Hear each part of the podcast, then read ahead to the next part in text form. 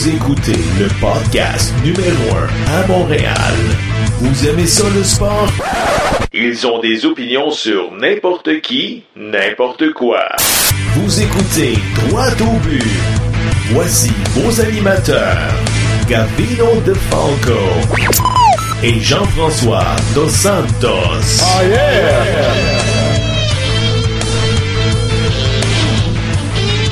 On va revenir sur la lichette Brad Marchand. Bruins forward Brad Marchand has now licked two different opponents during these Stanley Cup playoffs. Ça, c'est disgracieux. Tu veux complètement enlever ce genre de geste-là de la Ligue? Ryan Carpenter, the former Shark, sets up Eakins. He hits it. 3 0 Vegas. And the Vegas Golden Knights, in their expansion season, they're on their way to the Western Conference Final. For the third time in the last four seasons, the Tampa Bay Lightning advance to the Eastern Conference Final. Just please score. You know, it's so emotions right now. You know, it's uh, emotional time for us, for friends.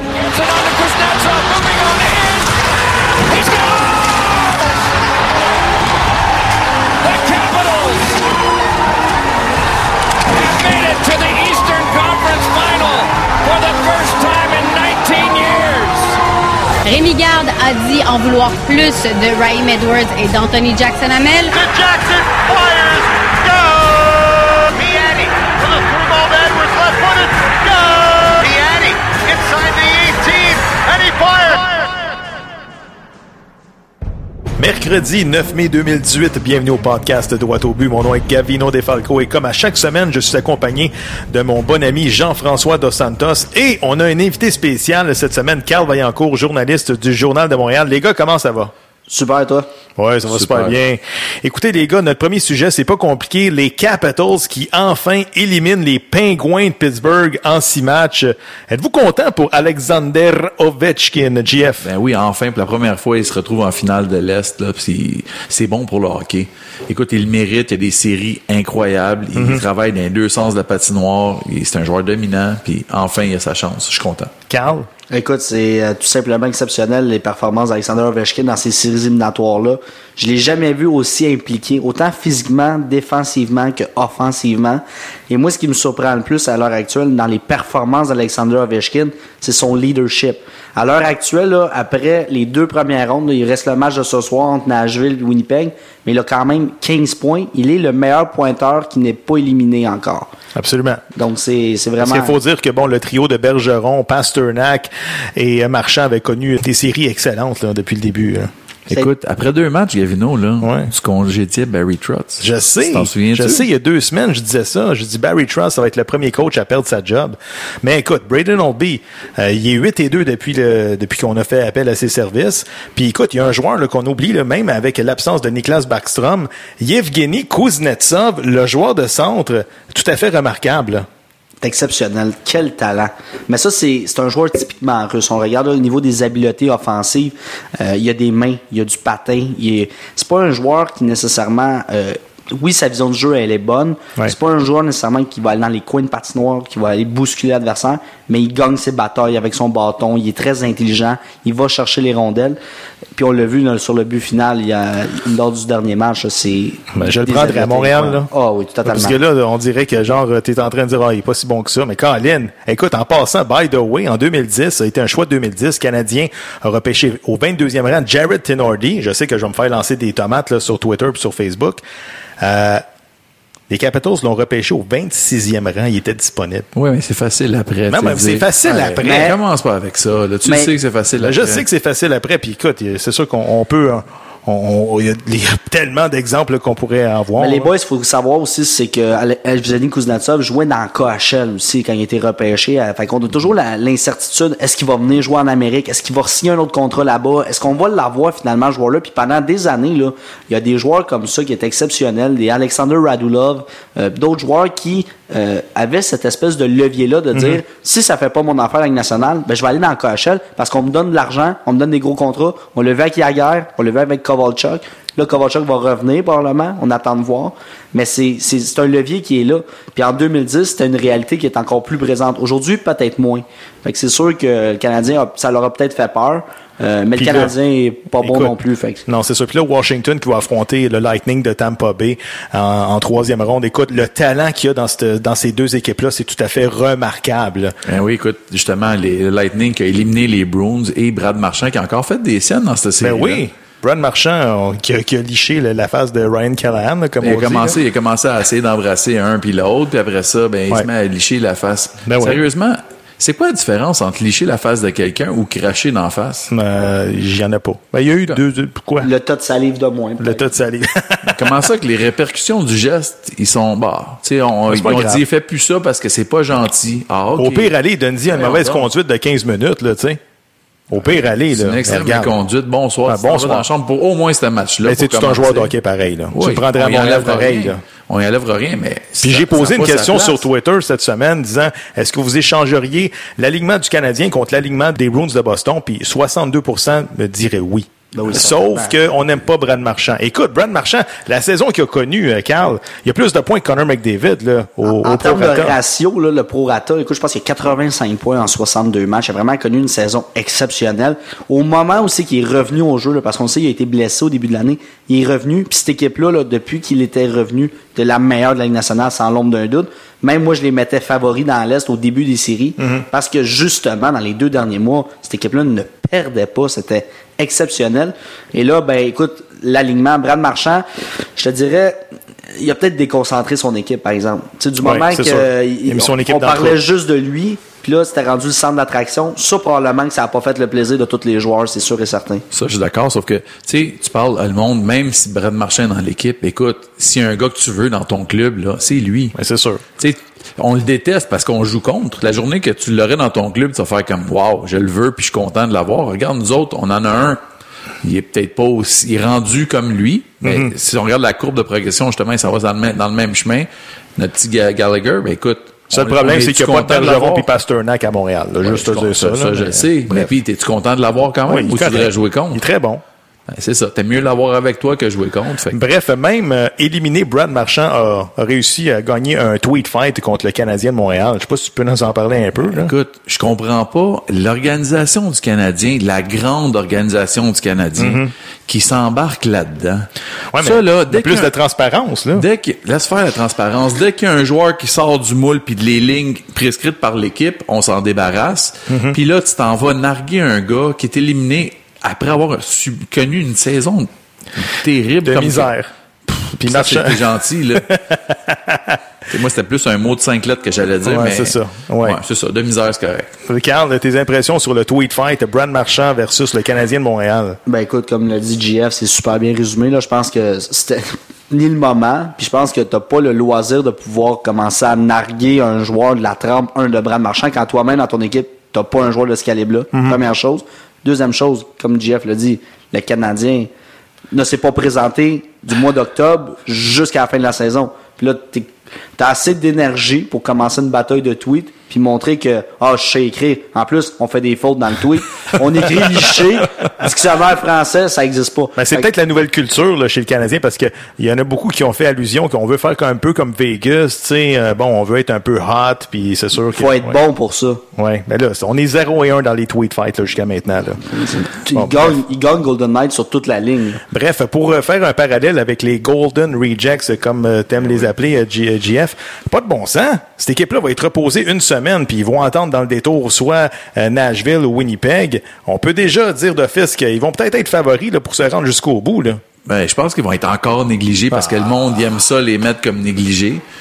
Mais écoute, ils vont être reposés puis là, moi j'étais le premier à, à dire écoute, ça c'est terminé, ils ont passé une ronde puis ça va se finir là. Un certain Simon Deschamps, là, notre Oui, spécialiste oui, pool de hockey, oui, il avait dit quoi? qui a régagé avec quelqu'un Ok. que le Canadien gagnerait les- la Coupe Stanley avant Hey, les Golden Knights. J'espère qu'il n'a pas mis sa maison là-dessus. Carl, Vegas, c'est quoi le secret de cette équipe-là? C'est-tu le coach? C'est-tu les quatre trios? C'est-tu le goaler? C'est quoi? Écoute, j'ai souvent été critique à l'endroit de George McPhee, le directeur général, mais il a fait un travail colossal. On est allé chercher des choix au repêchage, on est allé construire une équipe. Puis je regarde les Golden Knights, il y a je te dirais, il y a peut-être un ou deux joueurs là, qui seraient des top 6 réels, peut-être Ouais. trois même au max. Mais il n'y a pas de super vedette. Tout le monde est dans le moule. Tout le monde joue de la même façon. Et gros chapeau à Gérard Galland parce que son système de jeu, tout le monde l'applique match après match. On est rapide, on va sur le disque, échec avant soutenu. Euh, Puis honnêtement, on est très opportuniste. Et on a un gars en arrière avec des grosses jambières qui fait plus que le travail. Écoute, ils ont fait l'acquisition de Thomas Tatar euh, à la date limite des transactions. Un gars qui joue même pas. Fait que l'équipe que vous avez présentement sur la glace, l'équipe que vous avez sur la glace, c'est l'équipe qui est, qui est là depuis le jour numéro un. N'a pas de bon sens, là. J- j- on n'aurait jamais pensé sais, ça. Quand je dis Jamais. justement les Golden Rejects, là, c'est sûr que c'est, ça a été le pitch de vente au début, puis probablement que ça l'a uni tout le monde ensemble. Mais écoute, Gérard Galland lui-même, là, il fait Mhm. partie des Rejects. Fait que, tu sais, ensemble, on dirait qu'ils se sont tous mis ensemble, ils se sont soudés, les liens sont soudés, puis l'équipe, là, c'est, tu les regardes aller, puis wow. Euh, Vas-y, Carl. Sauf Euh, le, le seul problème que je vois, c'est que là, oui, on va avoir une semaine de repos. Euh, des fois, c'est positif, des fois, c'est l'est pas nécessairement. Euh, on, on profitait du momentum jusqu'à maintenant pour se hisser puis grimper. Là, on va affronter soit les Jets, soit les Prédateurs. Deux équipes qui sont nettement meilleures sur papier. Est-ce que sur la glace, ça va se concrétiser? Sur papier, absolument. Et c'est quelque chose qu'on discutait, là, mais moi, j'ai beaucoup de misère avec la formule actuelle des séries éliminatoires. J'aimais, je préférais et de loin euh, l'ancienne formule. Parce que là, on a. Selon les laquelle, Jets, laquelle? Le c'est 1-16, 2-15 ou, euh? Ben, le 1-8, Ok, 2-7, ouais. tu sais, Mhm. de chaque côté, dans l'Est et dans l'Ouest. ouais. Parce que là, on se retrouve, là, d'un côté, on a les Jets de Winnipeg, puis les Prédateurs de Nashville qui ont fini 1 et 2 au classement général. Non, non, ils s'affrontent en vite. deuxième ronde. Je trouve, c'est plate parce qu'on élimine une équipe qui était prétendant au Ben, titre. même chose avec Washington puis Pittsburgh. Je trouve qu'il y a trop d'équipes de qualité qui partent bien trop de bonheur dans les séries éliminatoires. Là. Et voilà. Mais écoute, Batman voulait créer des rivalités. Écoutez, les boys, demain soir, Nashville accueille justement les Jets de Winnipeg. Est-ce que les Jets ont raté une belle chance euh, en... Moi, j'avais prédit que Ouais. les Preds remporteraient la coupe. Moi, je veux voir Piqué. pas mort, là. Moi, je veux voir Piqué la ramener ici à Montréal. Puis ça va donner une autre claque d'en face à l'organisation du Canadien. Fait que. Piqué qui est, qui est capable du meilleur comme du pire là, depuis Oui, le début des fait, séries. là, parce que oui, il marque des buts, sauf que tu sais, il se fait souvent prendre dans sa zone. C'est clair, mais c'est le genre de joueur qui est. Mais tu vois, Nashville sont, sont prêts à le prendre comme il est. Et qui avait prédit une victoire lors du sixième match, un peu à la Mark Messier 94 euh, euh, quand il était avec les Rangers de New York. Toi, Carl, ton favori? Moi, dès le premier jour, j'ai dit les Jets de Winnipeg Oui, ouais. allaient gagner la Coupe Stanley. J'y crois encore. Du moment, par exemple, ce qui m'a inquiété lors du dernier match, on a manqué de fougue. On n'avait pas faim sur la patinoire du côté des Jets. Et j'ai remarqué que les Prédateurs de Nashville euh, ont appliqué un système qu'on connaissait bien là, dans le temps avec Jacques Lemaire. On a fermé le centre de la zone, on a fermé le centre. On a laissé le talent à l'extérieur et les tirs, là, la provenance des tirs, là, 80% venait de l'extérieur des points de mise en jeu. Donc, extrêmement difficile de scorer. Si on veut avoir plus de chance du côté des Jets, on doit bouger la rondelle rapidement en zone offensive. On doit prendre le centre de la glace, puis on doit créer des surnombres. On n'a pas eu beaucoup de surnombres lors du dernier match. Puis c'est vraiment là que ça va jouer. Qu'est-ce qu'on peut dire de plus sur Philip Forsberg? est tout un joueur. Ça, c'est un gars qui avait été repêché par les Capitals de Washington puis qui ont échangé contre un certain Martin Erat. Non, mais tu sais, quand tu parles de mauvaises transactions, là, ça, c'en est une. Tu échanges un joueur de franchise contre un, un, un joueur de location. Ça fait mal à une organisation. Là. Imagine les Capitals avec, en plus, Forsberg. Là. Non, mais c'est, Non, mais Forsberg qui, qui connaît des séries incroyables là, du côté euh, des Prédateurs. Puis Pekka Rini qui a quand même semblé se, se replacer un petit peu dans le sixième match. Là. Ben écoute, la, la défensive s'est resserrée aussi devant lui, ce qui l'aide beaucoup. Euh, mais c'est sûr que bon, il y a un jeu blanc encore une fois, fait que Ouais. s'il est capable de reprendre le dessus, reprendre confiance en ses moyens, peut-être qu'on est capable du meilleur de son côté. On parlait un petit peu du repêchage parce que Brady Ketchuk, qui est supposé sortir troisième ou quatrième euh, concernant le prochain repêchage, aurait dit que non, moi je suis pas intéressé à jouer dans la Ligue nationale cette euh, l'année prochaine. Est-ce que le son chien est mort à Montréal, on le prend pas? Est-ce que c'est une stratégie de son côté pour ne pas venir à Montréal? Moi, je pense pas. Moi, je pense que premièrement, ce qu'il faut faire bien attention, c'est peut-être que ce gars-là, peut-être que Brady Kachuk a dit ça dans un contexte très particulier. Euh, on, ça a été rapporté par Hockey College News. Euh, on connaît pas le contexte de la discussion. On, ça a seulement été rapporté comme ça. Est-ce que ça a été pris hors contexte? Euh, ça se peut très bien. Ça sera Ouais. pas la première fois que c'est arrivé. Euh, moi, je suis certain que là, en ce moment, il dit peut-être ça. Mais si le Canadien de Montréal ou si n'importe quelle équipe qui le repêche parmi les cinq premiers, dit tu te présentes au camp d'entraînement, tu donnes ton 110% et on verra ce qui arrive après. Je serais pas surpris qu'il perce l'alignement parce que c'est un joueur qui est, selon moi, prêt pour la Ligue nationale de hockey avant d'autres joueurs qui, Ben, tu nous l'as dit la semaine passée à notre chronique. Là.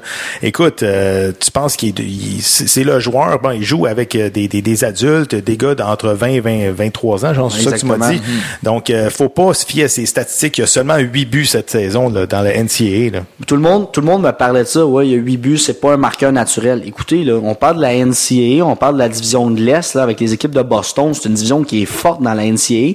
Et là, on vient me dire, ouais, mais il a seulement marqué 8 buts en saison. Oui, mais écoutez, là, je veux dire, est-ce que vous avez comparé, tout le monde dit que, tout le monde est unanime sur le fait que ce gars-là est meilleur que son frère. Son frère, c'est Matthew Kachuk. Ouais. Il avait 50 buts dans la Ligue de l'Ontario. Puis pourtant, on dit qu'il est meilleur pareil, âge pour âge. Oui, il est vieux quand même, parce que c'est un gars du 16 septembre, c'est quasiment le plus vieux joueur du repêchage. Ça peut être peut-être, ça peut le surévaluer, c'est vrai. Mais dans le fait qu'il il a ramassé plus de spo- 75% en ratio de points par match, Ouais. ça me laisse croire que il est capable de s'adapter à un niveau de jeu supérieur. Ce que les autres joueurs me laissent pas en toi au niveau de l'attaque, des gars comme Oliver Wallstrom, qui est un super bon attaquant, mais il joue avec des 17 ans. Ouais. Il joue avec le, le programme national de 17 ans. Je comprends. Moi, Donc- du côté de Kachuk, ce, que, ce, que- ce qui- vient me chercher, puis j'ai de la misère un petit peu, c'est justement ce qui vient du, de, Du milieu, du euh, milieu collégial américain. Ouais. Puis il joue pas beaucoup de hockey. C'est juste une quarantaine de matchs par Ouais, saison, ouais. com- comparativement, mettons, 80 ici. Fait que tu sais, c'est- ça paraît aussi le fait qu'il joue moins de hockey. là. Bref, tantôt, on parlait tantôt des, des, des scénarios possibles. Là. Quatre choix de deuxième ronde du Canadien cette année au repêchage. Puis on disait, bon, si on échange deux choix, trois choix, ça vaut combien? Juste vous dire que c'est... Euh, le Canadien avait trois choix de deuxième ronde, je pense, en 2013. On a repêché euh, Jacob Delarose, Zachary Foucalé et Arthurie Lekonen. Donc, ça veut pas dire qu'on a quatre choix de deuxième ronde, qu'on va vraiment bon se sortir du marasme, comme on dit. Là. Non, mais tu sais, un, un choix de deuxième ronde, ça- ça- c'est quand même très difficile. C'est c'est pas facile. Puis un choix de deuxième ronde, c'est sûr que ça perce la Ligue nationale. Puis tout. Non, tu regardes, oui, il y en a. Par contre, ils sont très peu nombreux. là. Ouais, en tout cas, Il y, a beaucoup, Carl, il y a beaucoup plus d'échecs que de réussites en deuxième ronde. Ça, c'est Jean-François a totalement raison. Oui, il y a eu des grosses années de repêchage. On pense à 2003, on peut en nommer peut-être une quinzaine qui ont percé la Ligue nationale, qui sont devenus des joueurs d'avant top 6 ou même des défenseurs top 4. Mais lorsqu'on regarde ça dans l'ensemble, euh, quand tu as quatre choix de deuxième ronde, ça augure bien quand tu es capable de dépister le talent. Je pense pas que Trevor Timmons l'a prouvé lors des dix dernières années. il l'a fait en Donc, 2007. Ouais, mais exactement, c'est ça. On est, rendu 2007. 11 ans derrière. Euh, écoute, moi, je, moi, je serais le premier, puis j'ai lancé la question et je me suis fait insurger. Quatre choix de deuxième ronde pour un choix de première, ça n'a pas de bon sens. Écoutez, euh, le Canadien est bon quand il y a quoi? Quand il choisit dans des valeurs sûres, dans le top 10, euh, dans le top 15. Euh, ben Ouais. écoute, on peut-tu mettre les chances de notre bord? Parce que euh, clairement qu'on n'est pas capable de dépister le talent quand on repêche Bon point. 34, Bon 38, point. 46, 52. Il y a même des perles rares qui sont sorties en troisième ronde. là. Je disais ça sur- cette semaine. Jake Gonzalo en troisième ronde, on aurait pu le prendre. Braden Point, même chose en, en troisième ronde, on aurait pu le prendre. Oui, c'est facile, on parle après, tout ça. Sauf que... Il y a un environnement aussi. Là. Oui, Jake. Wenzel, les Penguins de Pittsburgh, joue avec. Sidney Crosby. Puis l'autre bord, Braden Point joue avec Steven Stamkos. On n'a pas de ça à Montréal. Là. Fait que ces gars-là Ben ouais, n'auraient pas pas. succès. Ils n'auraient On pas les- de succès. Là. on les a pas ou on, On va jouer avec. Crosby, puis Gavino de Falco va être capable de, Ben, de je faire de comprends quoi. ce que tu veux dire, là, sauf que, tu sais, on avait des perles rares, des gars qui sont sortis troisième Kevin overall, comme Stevens dans le Galchenyuk. temps. Kevin Stevens dans le temps. Quoi? 250 minutes de pénalité plus 100 points, pas loin. Ouais, mais ouais, ça pourquoi? pas avec Mario? Lemieux puis que- Daguerre. Exactement. Avec Mets, ton, ton hockey sur la glace, puis bouge pas. On s'occupe du reste. C'est sûr qu'il y a des histoires comme Rob Brown et Warren Young. Euh, Carl, le mot de la fin euh, sur euh, la Ligue de hockey junior majeur du Québec, c'est la finale présentement entre Charlottetown et l'Armada. Écoute, c'est une série qui est en vente parce que d'un côté, on a une attaque dévastatrice. On a l'Armada de Blainville-Boisbriand qui a fini premier au classement général. Mais encore une fois, on voit que le hockey de série, là, ça se passe en arrière. Et on compte sur le meilleur duo de défenseurs de toute la Ligue canadienne. Quand je regarde du côté de la formation, il y a peut-être le duo des Greyhounds de Sault Ste. Marie avec euh, Timmons, qui est très très fort aussi. Euh, mais lorsque je regarde ça, là, vraiment, Dobson avec Galipo, du côté de l'Acadie Batters, c'est dominant, c'est incroyable. Dobson qui en ce moment fait tellement bien là, qu'on commence à le nommer, peut-être qu'il va sortir devant Bokvis, euh, devant les Quinton Hughes, devant. Puis c'est un gars de 6 pieds 3 pouces, très mobile, offensivement, il est incroyable avec la rondelle. Son jeu défensif, t'as peaufiné, mais écoute, il a seulement 18 ans. C'est un joueur de 18 ans, donc c'est sûr que on- Donc, si je lis entre les lignes, là, bon, euh, Blainville devrait perdre cette série-là et Joël Bouchard devrait faire son annonce avec euh, Laval la semaine prochaine. là. Écoute, moi, je pense On- que. on dit juste, moi, je on pense, jase, là, moi, je, on je jase. pense pas que Blainville est éliminé encore, là. La série est encore jeune, pareil, c'est 2 à 1. Euh, mais si c'est le cas, oui, je pense que Joël Bouchard va être nommé. Puis quel genre de job qu'il prendrait, tu penses? Quel genre de job? Ben, je pense qu'il serait directeur adjoint. Ouais. Et puis. Directeur général adjoint et entraîneur-chef? Oui. Carl, es-tu d'accord avec ça? Moi, je pense qu'il va être directeur général adjoint, mais des Rockets de Laval. OK. Pas du grand club. Puis qui va peut-être s'occuper aussi, peut-être un poste aussi également au développement des joueurs. Parce qu'on le sait, Ouais. il est surtout là le problème du Canadien là, depuis plusieurs années. On repêche des jeunes, on n'est pas, un, on n'est pas capable de dépister le talent. Puis deux, quand on réussit à le dépister, on n'est pas capable de produire des joueurs de niveau Ligue nationale. Puis on n'est pas capable de les emmener à un second niveau. Fait que, est-ce que ce gars-là peut faire ça? On en produit, mais c'est pas des joueurs, c'est pas des joueurs d'impact. Peut-être que la mentalité aussi est trop vieille avec le Canadien. Puis justement, on est allé chercher des gars qui sont avec les jeunes, fait qu'ils comprennent les jeunes, leur façon de penser, puis peut-être que ça va aider le Canadien aussi. Ben, on- C'est une vague de rajeunissement aussi. là. On Oui. voit Dominique Ducharme, on voit Exactement. euh, Bouchard, le, le noir Bouchard qui revient souvent. Tu sais, on avait, j'ai rien contre Daniel Lacroix, puis j'ai rien non plus euh, contre Jean-Jacques Daigneault, mais c'est clairement des secondes Ouais. générations. Ouais, ouais. Fait que c'est sûr qu'au niveau de la vision, au niveau de la confiance envers les jeunes, elle était peut-être pas aussi présente. Puis un jeune qui a pas confiance, extrêmement difficile à développer. On l'a vu avec Nathan Beaulieu, on l'a vu avec le début de carrière de Subban, c'est que euh, on chialait souvent après, ah, il est pas bien placé, ah, il fait trop le show. Heureusement qu'il y avait un grand frère comme Al Gill pour euh, l'entourer. Bref, anyway. Hey les boys, ça finit notre segment. On se retrouve la semaine prochaine pour une autre chronique. Pour nous joindre, visitez la page Facebook Droite au but ou bien sur Twitter podcast Droite au but. Nous attendons vos suggestions et commentaires. Et comme dirait la mascotte des Canadiens, youpi, j'ai hâte que le baseball revienne.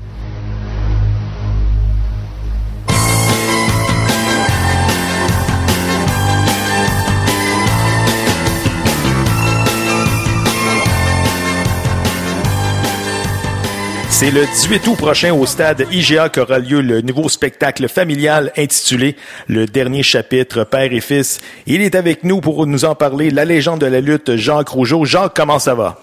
Hey, salut les gars, ça va bien? Super Ouais, bien, ça va super bien. Bon, bon, ben, Colin, je suis bien content. Merci de me recevoir à l'émission. Ben, y a pas de problème. Écoute, Jacques, parle-nous de cette grande célébration de spectacle acrobatique qui se tiendra dans un peu plus de trois mois au stade IGA. Là. Ah, ben, Colin, j'ai tellement de choses que je pourrais te dire. Je vais commencer par te dire que j'ai un gros mouvement de tristesse en moi. Euh, parce que évidemment, c'est euh, la raison pourquoi j'arrête tout ça, c'est parce que c'est pas la passion de de mes enfants. Et puis euh, c'est ma passion à moi.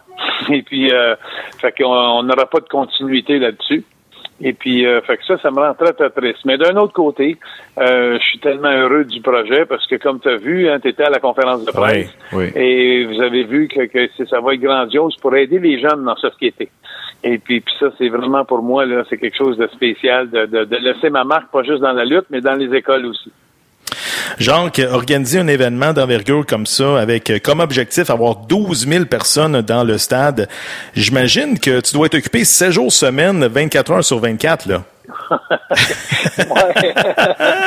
ouais, je vais te dire, franchement, je te dis qu'on ça, ça ainsi. Je, je m'avais reposé en Floride un mois et demi euh, après les fêtes.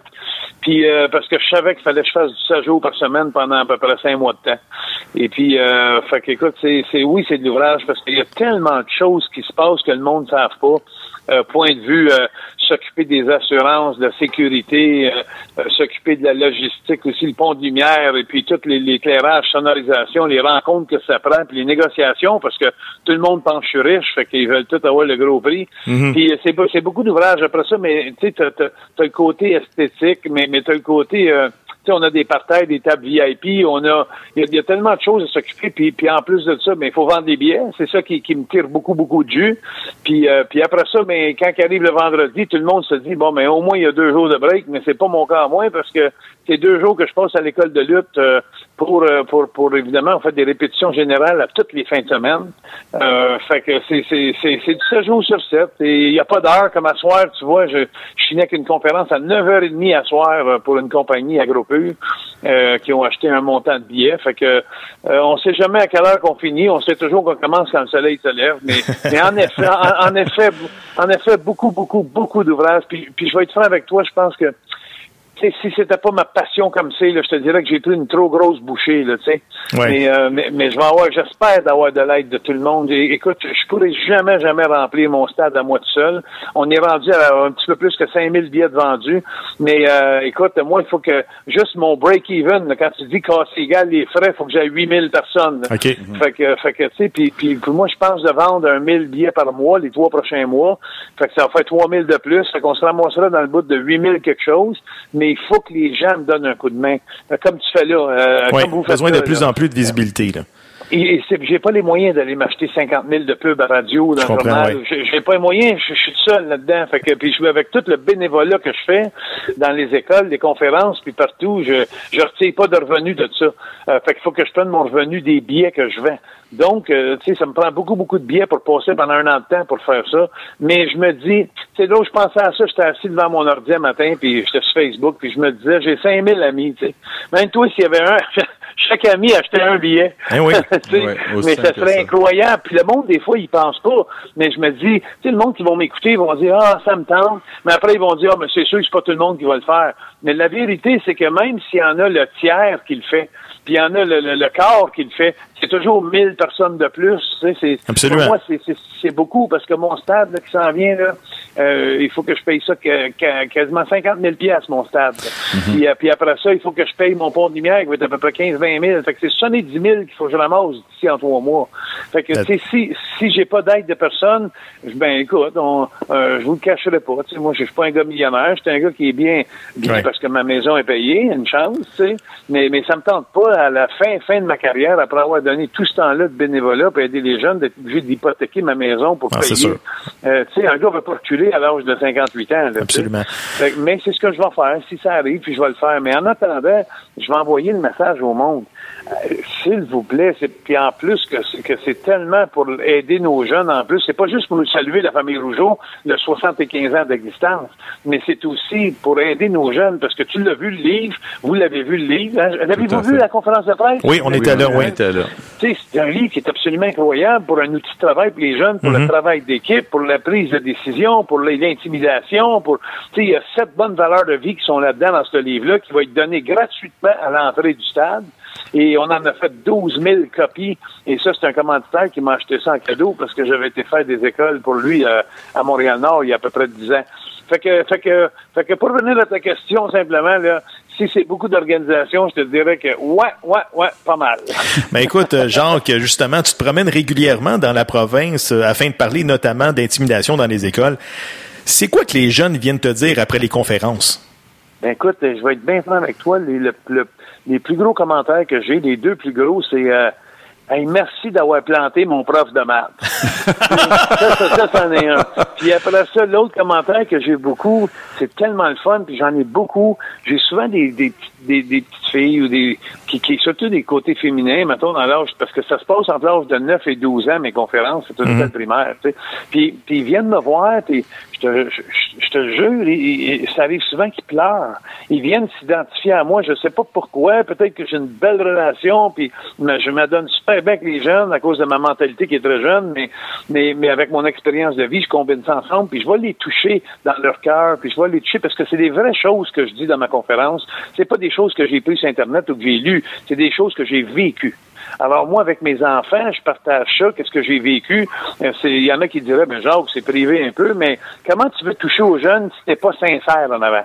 fait, que, fait que moi, je me dis, si je m'ouvre comme un livre, là, tu sais, je m'ouvre à cœur ouvert, ben eux autres, ils font pareil. Et, et- et c'est ça qui est le fun. Et puis souvent, je me, je me surprends à la fin où ce que euh, je m'en vais m'asseoir avec le directeur ou euh, puis avec l'élève qui est venu me voir en pleurant ou qui était triste, puis, puis je puis je vais chercher la personne qui fait de l'intimidation, puis on s'assit les quatre ensemble. Mais moi là, c'est le fun parce que je deviens son héros à lui qui fait de l'intimidation parce que de un, il a vu toutes mes ceintures de championnat, il a vu mes poupées, j'ai passé les professeurs au bat à la fin. Fait que je peux dire que moi je suis son héros d'aplomb là. Fait que lui là, il m'aime bien gros. Fait que quand je m'assis avec lui puis la personne qui est intimidée avec le directeur, puis je regarde le gars simplement d'un coup d'œil en lui disant euh, euh, ça arrivera plus, hein? Puis là, il me regarde comme non, non, non, non, je vous promets que ça arrivera plus. Puis, puis j'ai souvent des retombées des écoles après, comme quoi que j'ai vraiment aidé des gens. Là, puis le message, il passe très, très, très bien. Fait que, fait que ça, c'est juste en soi. Là, ça fait 18 ans que je fais ça. Je me sens tellement, euh, euh, je valorisais dans la vie. Qu'il arriverait n'importe quoi que ma vie finirait demain, je te dirais que j'ai été un gars heureux parce que j'ai- toujours eu un gros défaut dans, dans ma vie. J'ai toujours été inquiet de ce que le monde pense de moi. Puis, euh, ça a été une faiblesse pour moi dans ma vie. Des fois, j'aurais peut-être dû penser plus à moi, mais, mais euh, tu sais, souvent, moi, même mes fils me l'ont reproché souvent dans la vie. Ils ont dit, ah, genre, toi, euh, mes fils, ils me disaient à moi, Pat, toi, ton image, c'est trop important, c'est trop important, tu sais. Mais, mais, mais, mais pour moi, ça a été mon défaut depuis que je suis jeune. J'ai, j'ai toujours voulu impressionner, j'ai toujours voulu me faire aimer, j'ai toujours voulu aider. Puis, euh, fait que, fait que ça me suit, hein, puis, puis on est là aujourd'hui. En tout cas, on te confirme, nous autres, on t'aime. Tout à fait. Ça, c'est sûr. Puis, ce- bravo Non, pour mais- ce que tu fais pour les jeunes. Écoute, c'est c'est digne de, de mention. Puis Absolument. Puis quand tu racontes les histoires, moi, c'est c'est sûr, j'ai la chair de poule. Je me mets à, à la place du professeur ou du jeune, puis je suis comme, tu sais, c'est tellement beau. c'est- c'est- c'est- c'est- on pourrait même faire un, un scénario de film, là, le, le fait. euh, Écoute, il, est, il est arrivé quelque chose d'extraordinaire cette année. J'ai, euh, tu sais, c'est ma 18e année que je donne des conférences. Puis j'en ai donné une à Sainte-Thérèse, euh, à l'école Saint-Pierre cette année, au mois de novembre, je crois, au mois d'octobre ou novembre. Puis, euh, entre autres. Puis euh, j'avais le Journal de Montréal qui était là, Pierre Durocher, euh, le journaliste qui écrit dans le Journal de Montréal les fins de semaine sur les vieux, sur les vieux, qu'est-ce qu'ils font aujourd'hui, là, les retraités, oui. puis les, Que sont-ils les devenus? Mhm. Puis, euh, puis il est venu écrire sur ce que, je faisais, puis il est venu participer à, à une conférence que je donnais à l'école Saint-Pierre. Puis, euh, puis, puis ça a donné que cette journée-là, tu sais, quand tu dis des addons, des fois, la, la directrice de la, de la commission scolaire de la CSSMI, euh, qui, qui est l'anodière euh, Laurentide, Mhm. était, pré- était présente dans ma conférence. Puis, euh, puis j'oublierai jamais ça parce que quand moi, après, là, je parlais avec les jeunes, après que la conférence soit finie, mais elle, la directrice, est allée voir le journaliste Pierre Durocher. Puis elle a dit, a dit, euh, ce que M. Rougeau vient de faire là, là, devant les jeunes que j'ai témoigné, ça devrait être dans chaque école de la province de Québec. Mais, mais à partir de ça, lui, euh, il en a parlé.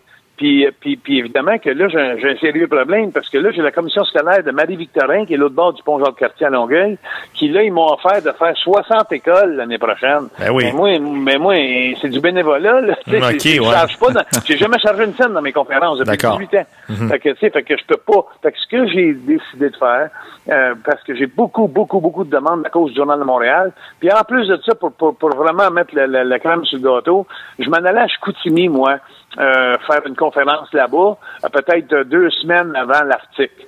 Puis, euh, puis je suis allé arrêter au Journal de Québec. Puis été voir le directeur des sports. J'ai demandé, je disais, hey, regarde, j'ai dit, je fais une grosse conférence, le Journal de Montréal va me couvrir dans deux semaines. Ça, ça vous dérangerait-tu de le couvrir? Parce que mes conférences sont partout en province, tu sais. Fait que, fait qu'ils ont été mettre ça, eux autres aussi, les deux pages pleines euh, dans le journal du dimanche. Fait que là, j'ai des demandes de partout, partout, partout. J'avais pas réalisé que ce que je faisais quand j'ai dit ça, là. Mais, mais je me, suis- je me suis donné du travail, là. Fait que Ah, moi, là- j'ai, fait que j'ai décidé que là, je prends ma retraite, mais que je vais donner encore cinq ans dans les écoles. Tu sais, je vais faire encore 50 bénévolats pour aider parce que je n'ai encore une aujourd'hui, une demande de la Côte-Nord. J'en ai eu une aujourd'hui par email.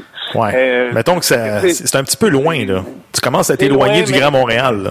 Ouais, tu sais, euh, hey, la semaine passée, si tu me suis sur Facebook, tu as vu que j'étais Ah oui. à 500 km au nord de Chibougamau Il n'y a pas beaucoup de mouches là-bas, là, mettons. Ben, Ils sont a, pas non, il y a pas grand végétation, il n'y a pas grand chose. hey, écoute, je suis allé, la, la semaine passée, je suis allé, là, puis ils m'ont demandé à moi de mettre des bottes d'hiver, une tuque, des mitaines, un, tu sais, Ouais, ouais, ouais. comme en skidoo, là. Comme je suis maintenant en skidoo. puis, euh, fait que c'est juste te dire que, mais, mais tout ça pour dire, mais au moins, ils ont payé l'avion, c'est ça qui est le fun, puis les Ouais, repas. au mais, moins. Mais, mais, mais, mais c'est bien le fun de, de c'est, c'est ce que je veux dire, c'est que, une fois par mois, à peu près, mon père vient boire. Puis c'est tellement le fun. Mon père, moi, ça a toujours été mon idole. Puis, fait que mon père vient moi, puis il me dit souvent, euh, hey Jacques, j'ai rencontré quelqu'un au GA aujourd'hui. euh, il m'a dit, euh, il m'a donné une tape sur l'épaule. Il m'a dit, c'est beau, qu'est-ce qu'il fait ton fils hein? C'est beau, qu'est-ce qu'il fait ton fils. Ouais. Puis, puis, puis, puis moi, c'est, personnel avec mon père, mais j'ai toujours voulu le gagner. Puis j'essaie encore aujourd'hui de le gagner. fait que tu sais, c'est, ouais, c'est spécial. Fait que c'est le fun tout ça. Tu sais, quand tu regardes en arrière, tu te dis, il y a beaucoup d'ouvrages qui s'est fait. Mais je vais laisser le nom Rougeau euh, pour les jeunes de 9 à 12 ans. Ils vont se rappeler de moi, je te garantis, après les vidéos, puis tout ce que je fais dans les écoles, puis les, les prises de livres. Ils vont se rappeler de moi dans 20, 30 ans d'ici. Ah oui. Donc, Inquiète-toi le pas nom pour ça. Va vivre pendant longtemps. Inquiète-toi pas pour ça. Jacques, tu parles d'intim- d'intimidation car toi-même, tu as été victime d'intimidation par les British Bulldogs. Tu aurais même décidé de mettre fin à leur bullying en leur raclant toute une volée. Peux-tu nous en parler?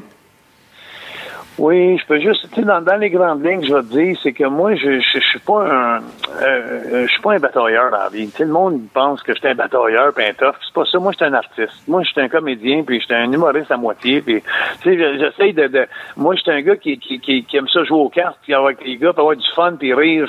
J'ai jamais, jamais, jamais sorti d'un club dans ma vie. Euh, des, ça n'a jamais été ma vie comme ça. Puis, euh, puis des batailles dans ma vie, j'en ai peut-être eu trois dans toute ma vie. Puis, puis les trois, c'est parce que j'étais obligé. Euh, parce que je j'aime pas ça me battre. Mais mais mais euh, mais contrairement à les Bulldogs qui eux étaient des instigateurs dans le vestiaire et je parle pas avec la foule pour les faire monter, mais je parle des gars dans le vestiaire qui ont été ils, abusaient des gars puis euh, ils savaient que les gars avaient peur d'eux autres parce qu'ils étaient ces stéroïdes, ils prenaient ils se piquaient des fesses à tous les soirs dans le vestiaire puis ils prenaient ils étaient sa cocaïne, ses pilules, les uppers, les downers, ils mélangeaient la boisson avec ça puis les danseuses après les shows.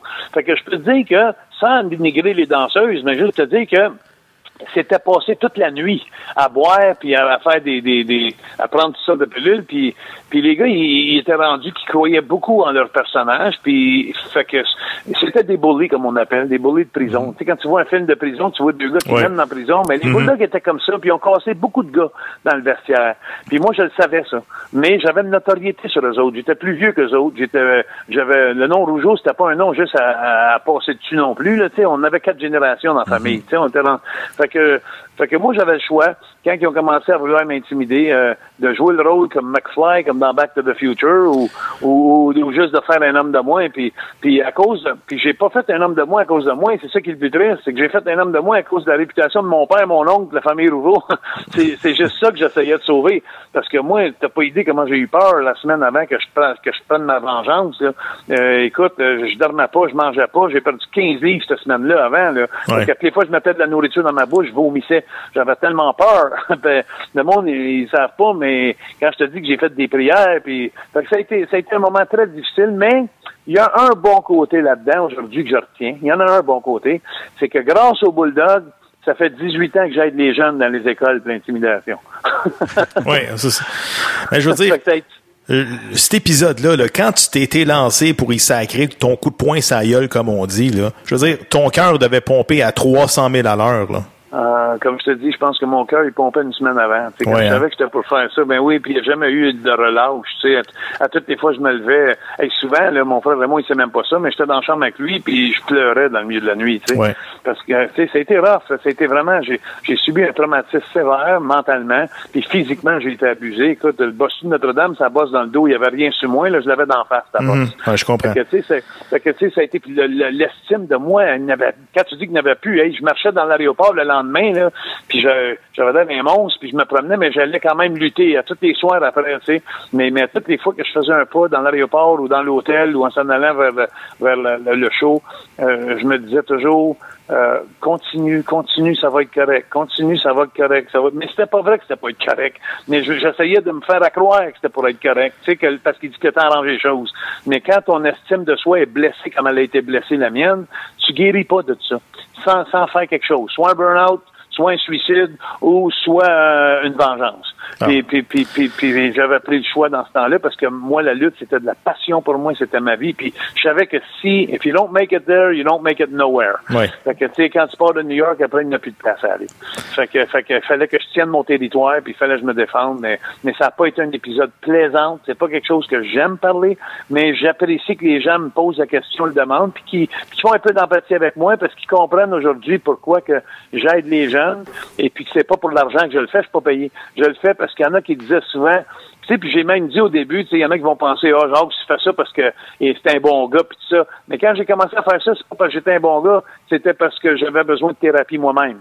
Et mhm. puis quand que je donnais la conférence, puis je voyais les résultats, ça me faisait du bien à moi. Tu sais, ça me donnait une estime de moi. Et puis, euh, fait que ça répond à ta question. Oui, oui, écoute. Et, euh, vas-y, euh, Jeff. Jacques Rougeau, tu as évolué sur plusieurs noms, dont The Fabulous Rougeau Brothers, The Mountie, les Quebecers, The Amazing French Canadians, Team Canada de Landstorm. Écoute, lequel a été pour toi le plus important et pourquoi? Wow, mais m'a pitché une curve. le plus important pour moi, ça a été Jerry Roberts en 1979. Aïe, aïe, qui c'est ça, Je Jerry Roberts? Jerry Roberts, va-t'en sur Internet, tu vas peut-être le trouver. Là, C'est Ok, une ouais. je, je luttais pour Ted Turner dans ce temps-là à, à- à TBS. Ok. Tu sais, le poste TBS. Ouais, ouais, ouais.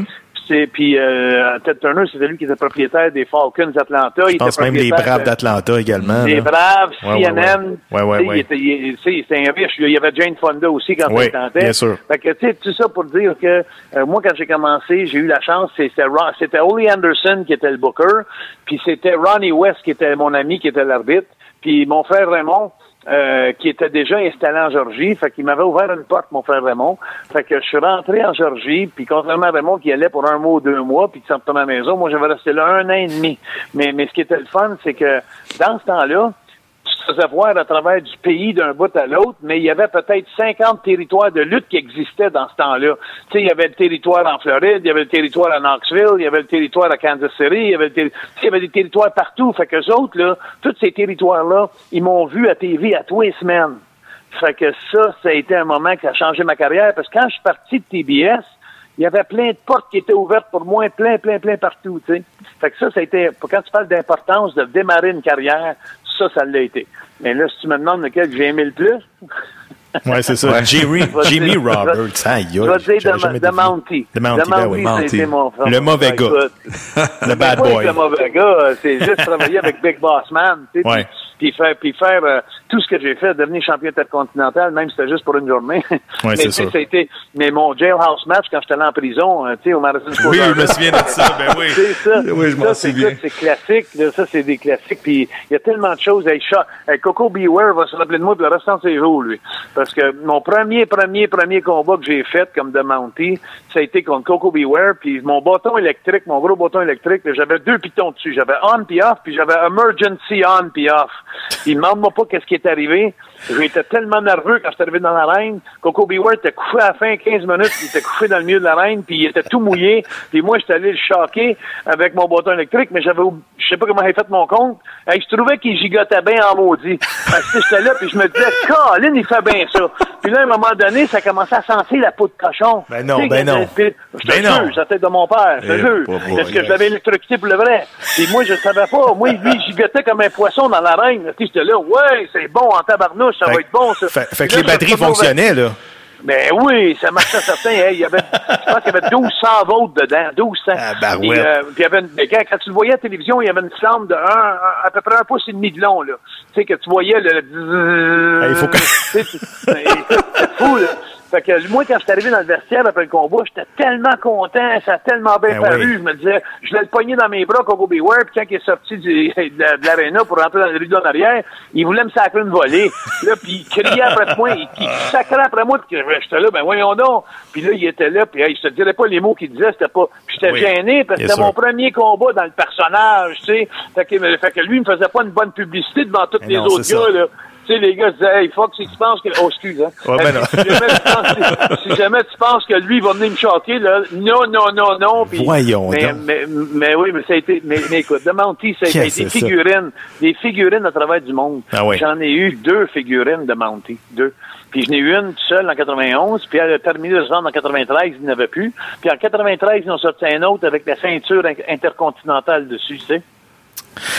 C'est bien le fun. Jacques, tu fais partie, tu Ben fais oui. partie aussi de la liste sélect des lutteurs ayant réussi à vaincre Hulk Hogan. Pourquoi Hulk Hogan a-t-il voulu te laisser gagner à Montréal en plus? Ben écoute, c'est simple. La, la- la raison est très simple, c'est que il aimait pas, il aimait pas les bulldogs. Et puis euh, j'ai été le seul et le premier à me tenir contre ces gars-là. Puis lui, Hulk avait perdu beaucoup d'amis. Euh, il, y a beaucoup de gars qui ont lâché, comme Honky Tonk Man, euh, Crocodile Dundee. euh, il, y a, il y a un paquet des gars que Hulk aimait beaucoup. Puis que les gars ont lâché parce qu'ils se sont fait intimider par les Bulldogs. Fait que moi, quand je suis arrivé, puis j'ai surpris tout le monde, ben euh, à partir de là, j'ai vu un respect qui avait grandi. Puis, puis l'affaire qui était le fun aussi, c'est que Jimmy Hart, c'était très, très, très proche de Hulk. Il a toujours été très, très proche. Il a fait sa musique, il a été même gérant pour lui dans plusieurs occasions, qui était en dehors de la lutte. Mais Jimmy Hart était aussi mon gérant à moi dans la lutte.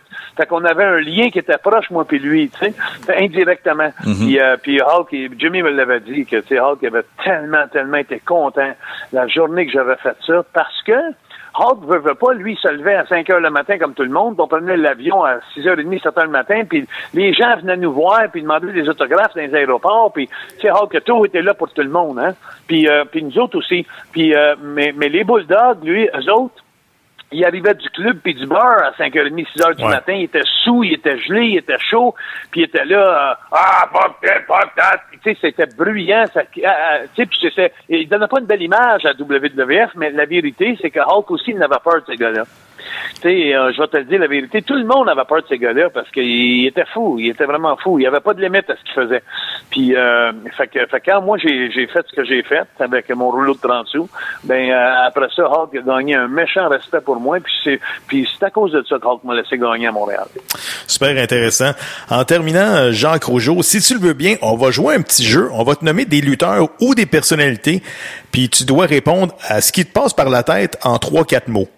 À condition que tu, à la fin de notre entrevue, avant qu'on décro- Ouais. avant qu'on accroche, que tu rappelles aux gens le stade Unipé. Ben oui, ben oui, ben je vais, te- je vais te donner la chance de, ben oui, je vais te donner Non, la non, chance de plugger ça, mon Jacques. C'est bien simple, j'en ai besoin. Pas de problème. Écoute, Randy Machoman Savage en trois, quatre mots, là. Randy Macho Man Savage, c'est un très, très, très euh, bon performant. C'est un gars qui, avec les années, s'est perdu dans son caractère. Hulk Hogan. Hulk Hogan, regarde. Euh, en haut des nuages, il y a le ciel. En haut du ciel, il y a le bon Dieu. Puis en haut du bon Dieu, il y a Hulk Hogan pour moi. Vince McMahon. Contrairement en haut au ciel, quand tu t'en vas dans la terre, bien profondément, tu, tu vas rencontrer Vince McMahon en quelque part. Dans le coin de la glaise, là, comme on dit. Là. Bret Hart. Bret Hart. Je l'adore, euh, je l'adore ce gars-là sur une vie personnelle. En affaires, il était pas bon à, à dealer avec. Bon, j'adorais travailler avec, c'était le fun à tous les soirs avec la Hart Foundation, moi et Raymond, pendant 40 ans. Nous autres comme des bons, eux autres des méchants, puis après eux autres comme des méchants, puis nous autres comme des bons. Mais ils voulaient jamais, jamais les gars se faire battre. Bret voulait jamais se faire battre. Fait que c'était pas plaisant pour nous qui, le construisait tout le temps. Puis à un moment donné, quand c'était notre tour à nous, Brett qui était pas généreux de de, ses décisions. Et d'ailleurs, c'est pour ça qu'il a eu son problème avec Shawn Michaels. Euh, il, finit, il finissait dans WWF, puis il s'en allait WCW, puis il a même pas voulu perdre la ceinture. Fait que Vince, qui a fait là-dessus, je donne raison à 100 000 à l'heure. Il a, il, il, a, fait parce que Brett, il voulait pas perdre la ceinture, puis il partait de la compagnie. Mais voyons donc, il faut quand même que tu aies des limites dans, dans tes décisions. Absolument. Et ça, je l'ai jamais approuvé. Euh, Qu'est-ce qu'il faisait là? Puis moi, quand j'ai gagné le championnat intercontinental avec Brett the Hitman Hart, quand je l'ai battu à Springfield, Massachusetts, le soir que je l'ai battu, on était assis avec Vince, puis avec Pat Patterson, puis on était assis, puis là, Brett il a dit, la seule manière qui était pour me donner la ceinture à moi, c'est s'il annonçait avant son combat qu'il y avait une pneumonie, puis le docteur il avait dit de pas lutter. Ouais. Mais tu sais, ça, ça, c'est plate pour moi parce que toute Absolument. ma vie, je l'ai valorisé. On l'a valorisé, puis quand c'est arrivé notre tour, il a jamais voulu rendre le service. Mais si tu me demandes d'un côté personnel, j'adore le gars. Euh, euh, il est même venu faire un de mes shows, euh, justement, au stade, Uni- au stade IGA. Ça fait à peu près 12 ans. Il, euh, avant, il il y avait eu un accident de bicycle, puis il avait paralysé. Tu sais, je sais pas si tu es au courant de ça. Un peu, il avait paralysé de la face puis de la jambe. Puis euh, il était venu pareil à mon show, imagine-toi donc. Il était supposé être là comme ar- arbitre spécial. Puis finalement, il est juste venu puis il m'a laissé le présenter. Fait que Bret Hart, il a un cœur, il a un cœur en or. Mais en affaires, c'est un dur. Prochaine personnalité, Dino Bravo. Euh, on est, on, moi puis Dino, on est- on n'était pas sur la même longueur d'onde parce que euh, Dino était boss de la compagnie, la lutte internationale, quand j'étais ici. Puis, euh, moi, j'étais la petite coqueluche sans prétention, mais j'allais bien, j'étais populaire. Mais, mais, mais, euh, mais lui, en étant boss, puis moi, en étant populaire, ça nous a causé des petites dissensions des fois, comme comme souvent des, des exemples que je vais te donner, que ça a l'air stupide, là. mais moi, nous autres, mettons, ils nous annonçaient, mettons, dans le quatrième combat, moi et Raymond, puis dans la finale, Dino Bravo, mettons, contre un autre. Puis quand on arrivait le soir du spectacle, il nous mettait le dernier, puis lui, il se mettait quatrième pour qu'il puisse battre la foule pour partir. Puis nous autres, il fallait qu'on suit tout le monde, puis qu'on fasse la grande finale, mais on était payés comme pour un quatrième combat. OK, Fait ouais. que- fait que, fait que ça, ça m'avait dérangé. Mais, mais personnellement, ça, c'est moi. Mais en affaires, Dino Bravo, c'est un, il, a, il a tiré beaucoup, beaucoup d'argent. C'est un gars qui est très fort. Mais malheureusement, il a- on s'est tous Ouais. pas mal fini parce qu'il s'est mêlé avec des gens qui étaient peut-être... Une fin tragique pour euh, Dino Bravo. Oui, puis c'est c'est très triste. Pierre-Carl Ouellette. Pierre-Carl Ouellette. Moi, Pierre-Carl Ouellette, euh, j'ai, je n'ai que des bons souvenirs avec lui. Euh, encore là, je vais le présenter au Stade Uniprix quand il va être là. Euh, à mon show, il va venir, puis je vais le présenter. Puis euh, c'est un gars qui a travaillé toute sa vie, il a travaillé dur pour se rendre ce qu'il s'est rendu. Puis en étant euh, avec lui champion du monde en équipe, euh, on a vécu quelque chose d'extraordinaire les Québécois. Puis, euh, puis il faut que j'y donne euh, qu'est-ce qui vient. c'est un, un, genre de Gumby ce gars-là. Tu sais Gumby les affaires qui plient, les bonhommes qui plient. Oui, oui, oui. Mais mais lui, j'avais jamais vu ça quand je l'ai rencontré. C'est ça tombait sur le ciment puis ça se relevait puis puis puis il, était il était convaincant. Il était moi je l'adorais dans la reine comme partenaire. C'était, euh, à part de mon frère Raymond, ça a été mon meilleur partenaire. Si je te dis The Mouth of the South, Jimmy Hart, en trois, quatre mots. En trois, quatre mots, Jimmy Hart, mon meilleur ami encore aujourd'hui, je lui parle encore. C'est tout lui qui a fait nos musiques. C'est un grand de la lutte. Il n'y a jamais personne qui va remplacer Jimmy Hart. Dans... Il fait encore des affaires pour la WWE en la musique, puis des entrevues encore pour les autres. Puis en passant, là, le thème des Fabulous Rojo Brothers, là, euh, From Memphis to Montreal, parlez-vous français, c'est qui qui a eu cette idée-là? C'était cœur, hein? Là? Écoute, je la fais jouer. Je la fais jouer dans mon iPod moi, moi, moi et Raymond, on a fait le côté français, tu sais, les paroles, on ben oui. ensemble. Jimmy, c'est Jimmy qui a tout inventé la chanson, la musique, tout, mais c'est juste qu'il nous a il nous a demandé pour le côté français, tu sais. Oui, oui, mais, euh, mais c'est tout Jimmy Hart qui a fait cette musique-là. Ah, Écoute, c'était bon. Et moi, j'ai du monde, là, ça fait 30 ans de ça, là, puis j'ai du monde qui me la chante encore. le, le, monde, le monde, ils Ben s'en souviennent de cette chanson-là. Ben oui, c'est sûr. We don't like heavy metal. We don't like rock and roll. All we like to listen to is Barry Manilow. Oh, Barry- ben oui, classique. écoute, moi, ça me fait rire juste à y penser aujourd'hui, tu sais. Mais, mais, mais c'était, c'était des, Jimmy Hart, je l'adore. Je l'adore. On va y aller avec Kevin Owens. Kevin Owen, euh, c'est un- c'est un merveilleux talent. Quand il était pour moi, il était, j'ai- il était quatre ans à mon école de lutte quand il a commencé. Euh, c'est un talent qui était très, très, très bon.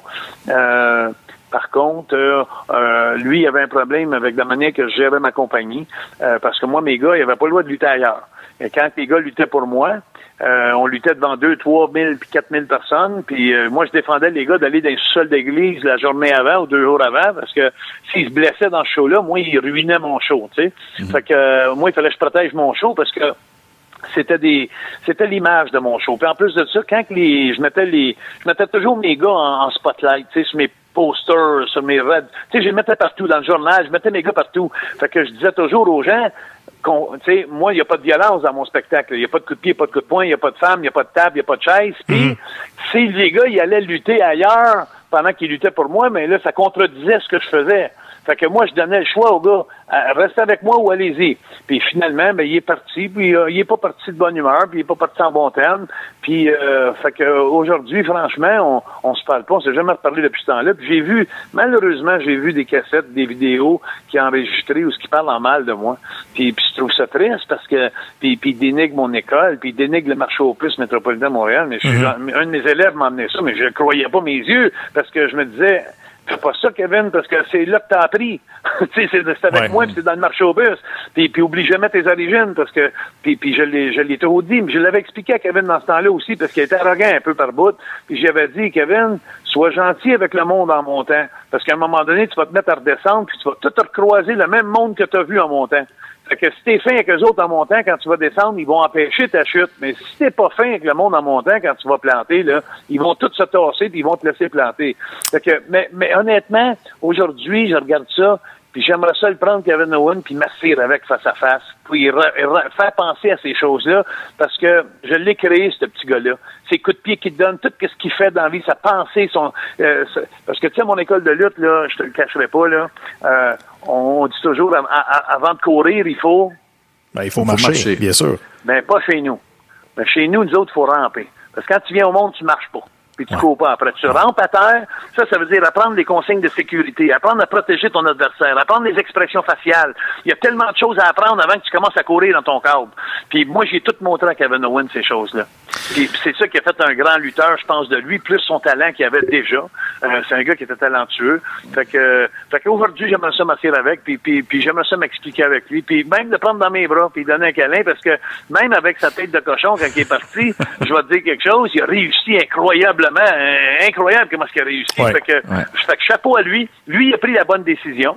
Puis, euh, puis moi, ben, je, j'avais des règles, je respectais mes règles, mais je pense que c'est un gars qui est intelligent, Puis je pense qu'il devrait comprendre pourquoi je faisais ce que je faisais. Puis je le ferai encore aujourd'hui si j'avais à le faire. On va terminer notre jeu avec un dernier petit nom. On va y aller avec Jean Rougeau. Oh my God. Le meilleur des Rougeaux. Puis je le dis, puis c'est pas mon père. Mon père, c'est Jacques, euh, puis mon frère Raymond. Mais, mais Johnny Rougeau, euh, écoute, euh, oublie ça, là, c'était bras droit à René Lévesque, c'était président de la ligne junior majeure du Québec, c'était, il était propriétaire du, du, National de Laval, il était, écoute, il y avait le club, le Mocambo, les années 60, tout ce que Michael Jackson, Tina Turner, ça venait tout chanter à Montréal. Pas Michael Jackson, mais les grosses vedettes, je te donne des exemples, mm-hmm. comme Tina Turner, même, je connais même pas les noms qui venaient, mais c'était dans les années 50-60, puis mon oncle Jean, il y avait le club, le plus beau club à Montréal, qui s'appelait le Mocambo. Puis euh, donc, il recevait tous les, gens d'affaires, les hommes d'affaires. Mon père, euh, mon oncle Johnny, ça a toujours été un homme qui était impliqué dans la société. Un peu comme comme j'essaye de faire en arrière de lui. Tu sais, m'impliquer dans beaucoup de causes, beaucoup de choses. Mon père, il était plus le, le, retiré en arrière. Mais, mais tout un homme, trompe-toi pas, là. mon oncle n'aurait jamais été l'homme qui a été s'il n'avait pas été son frère, mon père à moi, s'il n'avait pas été à côté de lui. Jean, il faut qu'on s'arrête. Un gros merci d'avoir pris le temps pour le podcast Droit au but. Et écoute, je te laisse le mot de la fin. Là. Ben écoute, le mot de la fin, c'est le 18 août, un samedi soir, au stade IGA, qui était le stade Uniprix, qui était le, parc Jory quand j'étais jeune. Euh, on va finir, on va essayer de finir avec 12 000 personnes et je vais vivre le rêve que mon père a vécu il y a 30 ans. Mon père a lutté avec ses trois fils dans son dernier combat, qui était moi, Raymond et Armand. Puis pour restituer les gens, c'était la semaine prochaine, si Dieu le veut, le bon dimanche matin. Mm-hmm. Puis aujourd'hui, moi, je vais essayer de revivre mon même rêve que j'ai vécu avec mes trois fils. Et on, va prendre la fin de ça le 18 août. Et, et c'est une très, très, très belle soirée sur l'intimidation aussi qui est mêlée là-dedans. On a une chanteuse euh, de la voix junior qui vient interpréter une chanson d'intimidation au lieu de l'hymne national. On va avoir des livres qu'on donne à l'entrée, des livres absolument magiques qui vont aider les jeunes dans la société. À part des photos de tous les personnages qui ont dedans, il y a, trois quarts du livre, c'est des bons conseils de vie puis des valeurs de vie que je partage là-dedans qui est donné. Et puis que, que... alors écoute, je vais juste inviter tout le monde. Donnez-vous un petit coup de pied dans le derrière puis allez sur le réseau de mission 790 1245 514 790 1245 et encouragez-moi à aider vos jeunes de un et, et, peut-être sans prétention une petite reconnaissance pour ce que les 75 ans que la famille Rougeau a fait dans le Québec. Excellent. Écoute, on va le faire 15 minutes avec toi, tu nous as donné 40. Pas pire. Je, m'excuse. un gros merci, Jean Rougeau. Un bon succès. Puis on se reparle bientôt. Merci, Gavino. Merci, Jean-François. Merci. You're listening to the best podcast in Montreal. Bill. With your host Gavino DeFalco and J.F. Dos Santos. Amateurs de baseball, c'est le temps d'aller faire un tour d'horizon dans le baseball majeur avec notre ami Josué Pelé des Blue Jays de Toronto. Josué, comment ça va? Ça va très bien, merci vous autres. Oui, ça va bien. Josué, avant de revenir sur le premier mois d'activité chez les Blue Jays, on n'a pas le choix de revenir sur le match sans point ni coup sûr euh, réalisé par James Paxton des Mariners de Seattle à vos dépens hier soir. Josué, toute une performance à laquelle tu as assisté, là. Incroyable incroyable. Il a été, euh, écoute, il était en plein contrôle de ses lancers. Il a utilisé sa balle, euh, sa, rapide coupée là, à profusion. Sa, sa balle courbe était en zone de prise. Il a pu déstabiliser les joueurs. Euh, sa défensive l'a aidé aussi. Là, un catch de Steger au troisième but. Mm dans le champ gauche. Écoute, là, j'ai été... c'est sûr, c'est plate là, quand t'es de l'autre côté de la, la médaille, mais euh, j'étais un petit peu content pour lui quand même. C'est un gars avec qui j'ai joué, avec l'équipe junior euh, euh, nationale, l'équipe mm-hmm. canadienne junior. que je le connaissais, je le connaissais déjà un peu. Puis euh, écoute, j'étais content pour lui, en plus de partir ici à Toronto. C'est vraiment cool d'assister à quelque chose comme ça. Là. Ça arrive pas tous les jours. C'est vraiment impressionnant quand même de voir un lanceur lancer en neuvième manche des balles de 100 000 à l'heure. Ah oui, hein, ça... Mais écoute, c'est là que tu apprends à, être un lanceur et pas juste et, pas juste quelqu'un qui lance des balles. Là. C'est, ce gars-là, il s'est, tenu toute la game en 92, 93, 95.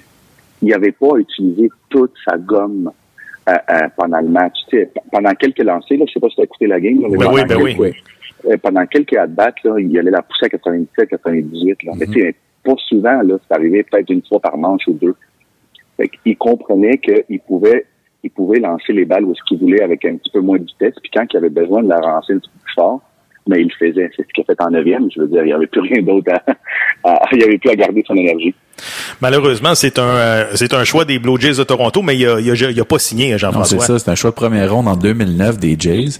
Puis vu qu'il n'a pas signé, il a été rééligible au, au draft, puis il a été choisi en quatrième ronde par les Mariners l'année suivante. Ouais, c'est dommage. Euh, Josué, je veux pas revenir sur le cas de votre releveur numéro un, Roberto Osuna. Par contre, ça va être qui votre homme de confiance pour terminer les matchs jusqu'au retour de Osuna? Ben, sincèrement, pour l'instant, je pense que ça va être un comité. Je pense que ça va vraiment aller avec qui qui est frais ou, ou, qui- ou qui qui est hot en ce moment. Tu sais, euh, on a déjà des, des lanceurs ici qui ont déjà qui ont, qui ont déjà été des stoppeurs. Là. Euh, On a O, le, le Coréen qui, qui, qui a déjà fait ça. Clifford a déjà fait ça. Et euh, Tepera, tu sais, que je pense qu'aussi il mériterait un petit peu là, d'avoir la balle, mais euh, je pense qu'on va jouer avec avec trois avec ces trois lanceurs-là. Puis je pense que Gibbons va aller avec celui qui est avec celui qui va bien. Josué, vous affichez un dossier de 19 victoires et 17 défaites. Un dossier quand même très respectable malgré les blessures à Donaldson, Grichuk, Diaz, Tulowitzki, même Granderson qui est au jour le jour. Josué, êtes-vous satisfait quand même de votre début de saison là, chez les Jays? Écoute, on est, on, est très satisfait, mais, mais je dirais quand même un petit peu déçu parce qu'on a pu voir quel genre d'équipe qu'on était.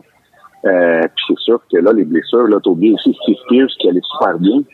Euh, donc, c'est sûr que là, on est en train d'utiliser notre profondeur à, à- à- au complet. Là, je veux dire, on a quasiment plus personne là, dans le 40 man qui est, euh, qui, est- qui est des mineurs. Puis, euh, on, on pensait qu'au début de l'année, ça allait être vraiment nos lanceurs partants qui allaient nous tenir dans les games. C'est complètement le contraire. Ça, C'est nos releveurs. Je pense qu'on est premier dans la ligue là, pour la moyenne de pas mérité pour les releveurs. Fait en ce moment, c'est les releveurs qui nous tiennent.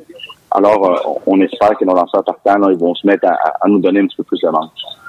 Josué Vladimir Guerrero Jr. est en train de brûler le 2A. Il a une moyenne de 392, 5 circuits, 35 points produits, tout ça en 26 matchs, seulement 12 retraits au bâton en 102 présences. Quand est-ce qu'on va le voir dans le grand club?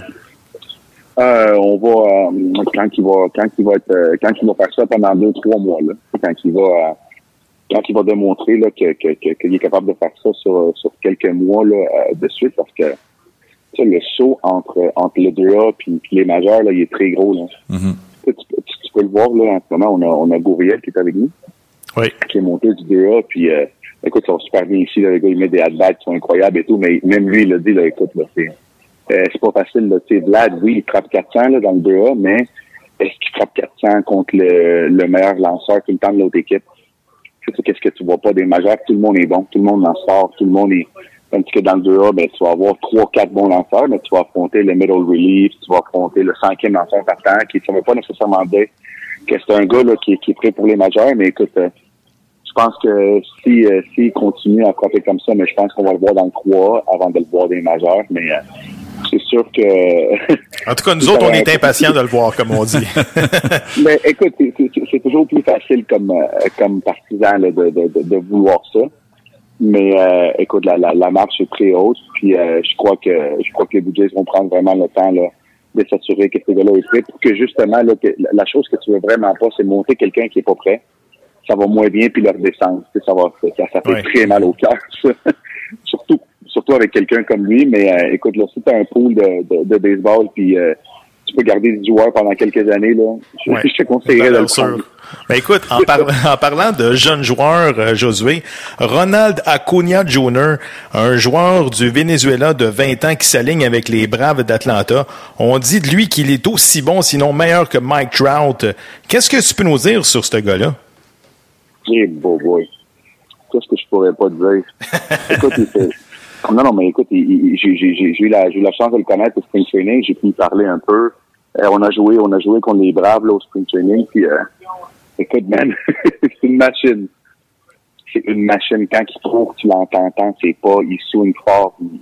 Il, il, il, il- écoute, il, a tout, il court, il lance, il frappe. Euh, un joueur complet. Là. J'irais pas à dire que c'est un Mike Trout. Parce que, écoute, Mike Trout, c'est quand même euh, euh, 5-6 ans dans la ligue, 5-6 ans qui est premier ou deuxième dans la course au MVP. Là. c'est pas tout le monde qui a fait ça dans la dans l'histoire du baseball, mais écoute, c'est quelqu'un, là, ça va être une star au baseball pour les pour les prochaines années, là, surtout avec les avec les Braves, là, puis ça va être une, ça va être une, une équipe vraiment puissante pour les années à venir. Josué, en terminant, on a vu cette semaine que Albert Pujols a récolté son 3 millième coup sûr dans les majeurs. Es-tu d'accord avec moi qu'avec les statistiques avancées, avec les défensives spéciales, ça va être quand même de plus en plus difficile d'atteindre ce chiffre-là?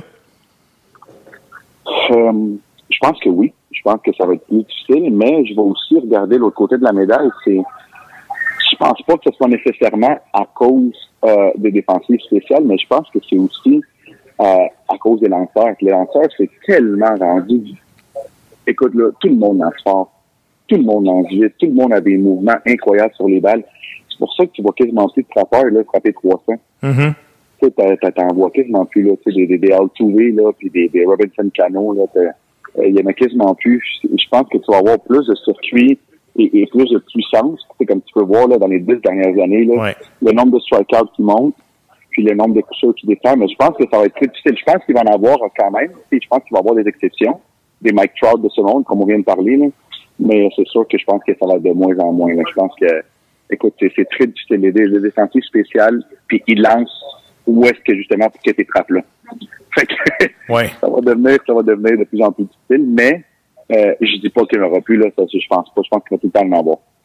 Josué Pelé, on te souhaite un excellent mois de mai, puis on se reparle au mois de juin. Un gros merci. En espérant qu'on va être euh, que les Yankees, les Red Sox vont, Ah vont oui. calmer un peu. Les, les combien les, les Yankees? 16 et 1 à leurs 17 derniers matchs? Incroyable. C'est hein? c'est quelque, c'est quelque chose d'incroyable. Puis il y a Giancarlo Euh, Stanton qui, je pense, après avoir connu un mois d'avril quand même difficile, euh, il commence à se replacer, là, Josué. Ah, Je je- pas inquiet. Je pense que les foules à New York se sont calmées un peu aussi. là. les, les autres, là, eux, autres là, sont pas mal durs avec leurs joueurs, je te dirais. Là. Pauvre gars. All right, Josué. Un gros merci, puis on, on se reparle dans un mois. Salut, guys. Salut. On retrouve notre expert soccer, Antonio Ribeiro. Tony, comment ça va? Ça va très bien, toi? Oui, ça va bien. Tony, samedi dernier au stade Saputo, l'Impact de Montréal a signé une belle victoire de 4 à 2 face à la Nouvelle-Angleterre. Un spectacle signé Nacho Piatti qui a récolté un but et trois passes. Et d'ailleurs, Piatti a été nommé joueur de la semaine dans la MLS. Tony, je veux ton commentaire concernant la performance du numéro 10 de l'Impact. Écoute, c'est probablement la meilleure signature de l'Impact de Montréal depuis euh, des, des années. Euh, il est performant match après match, il est constant année après année. Euh, c'est un joueur qui est, pour moi, là, un des tops dans les cinq premiers en MLS. C'est un joueur qu'il faut bâtir alentour de lui. C'est un joueur qu'il faut euh, essayer de, de, de, de le garder pour qu'il soit toujours aussi performant parce que euh, non seulement il est spectaculaire à avoir joué, il est bon. C'est un joueur d'équipe, il fait des buts, il fait des passes. Euh, c'est vraiment le chouchou en ce moment euh, chez l'Impact de Montréal. Mais ça avait l'air tellement facile, là, le fait qu'il a alimenté euh, ses ailiers, dont Raym Edwards et Jackson Hamel. Puis même son but, là, on dirait qu'il est au-dessus présentement, Tony. Oui, puis il faut pas se. Oui, c'est sûr qu'il y a le talent, puis il faut pas se le cacher aussi que les équipes reconnaissent maintenant c'est quoi la, la, la carte, si on veut, secrète, qui n'est plus vraiment secrète. On parle de Piatti, qui est capable vraiment de changer un match. C'est sûr que de plus en plus, il va se faire surveiller. Donc, euh, quand on parle de qu'il va se faire surveiller, ça veut dire qu'il va avoir ses coéquipiers qui vont être libres. Il est capable de, reconnaître ça lui-même, il est capable de relancer ses coéquipiers. Maintenant, ça va être à eux de, de finir le travail pour lui, en fait. Et euh, même ses passes pour marquer des buts, c'est des passes vraiment clés, c'est des passes pratiquement que le joueur a juste à taper dedans. Donc euh, c'est bon que les, gars ils ont répondu à, l'appel, c'est-à-dire à ses passes, à, son travail. Fait que moi je trouve que c'est bien de connecter. Maintenant, ce qu'il faudrait voir, c'est est-ce qu'on est capable de le protéger, de pas trop l'utiliser non plus? La saison elle est longue, puis elle vient juste de commencer. Ouais. Tony, euh, comme on dit, ça a euh, chez l'Impact de Montréal la semaine dernière. Il y a l'entraîneur Rémi Garde qui a critiqué ouvertement certains joueurs, dont Raheem Edwards et Anthony Jackson Hamel. Par contre, contre la Nouvelle-Angleterre, on peut dire que Edwards et Hamel ont répondu à l'appel. Oui, puis des fois, ça prend ça. Euh, moi, dans le temps, quand j'étais avec l'Impact de Montréal, avec Ali, euh, Gerba, Nevio Pizzolito, je me rappelle que c'était pas l'entraîneur qui avait fait ça publiquement, c'était le président lui-même. Et euh, disons que ça a été un, moment très tournant de la saison parce que le match d'après, je pense qu'on avait gagné à Minnesota, je pense un 6 à 1, un truc comme ça. Donc, euh, des fois, ça prend ça. Ça prend un entraîneur, ça prend un président qui est capable d'arriver publiquement, puis aussi devant l'équipe, de pas se gêner de dire les choses comme ils sont. Et euh, faut se dire aussi que c'est des professionnels qui sont payés pour euh, être sur le terrain et être performants. Mais des fois, ils ont besoin de se faire rappeler, ils ont besoin de se faire brasser pour justement là, les sortir de leur zone de confort pour être euh, capable d'être performants sur le terrain parce qu'en ce moment, l'impact a vraiment besoin de ça. Et oui, les deux gars, ils ont livré la marchandise et euh, ce qui est bon pour eux, euh, il est bon pour l'impact. Ce qui est bon pour l'impact, il est bon pour nous. Je trouve que même le travail de Samuel Piette, le numéro 6 de l'impact de Montréal, écoute, il a intercepté beaucoup de ballons, puis il a même euh, alimenté une coupe de fois ses, les attaquants. Je trouve que Samuel Piette a disputé un très bon match, là, Antonio. Oui, oui. c'est un joueur qui, évidemment, c'est pas le, plus rapide. Euh, ça, je pense qu'on est capable de, le voir sur le terrain. Mais oui, c'est un, bon euh, joueur qui est capable de récupérer des ballons. Euh, c'est sûr qu'il est quand même fort. c'est un gars qui a beaucoup de volume, c'est-à-dire qu'il court beaucoup, qu'il se déplace beaucoup. puis oui, normalement, il joue sur les côtés, plus à l'arrière, mais là, c'était le fun de le voir jouer un peu plus vers l'avant.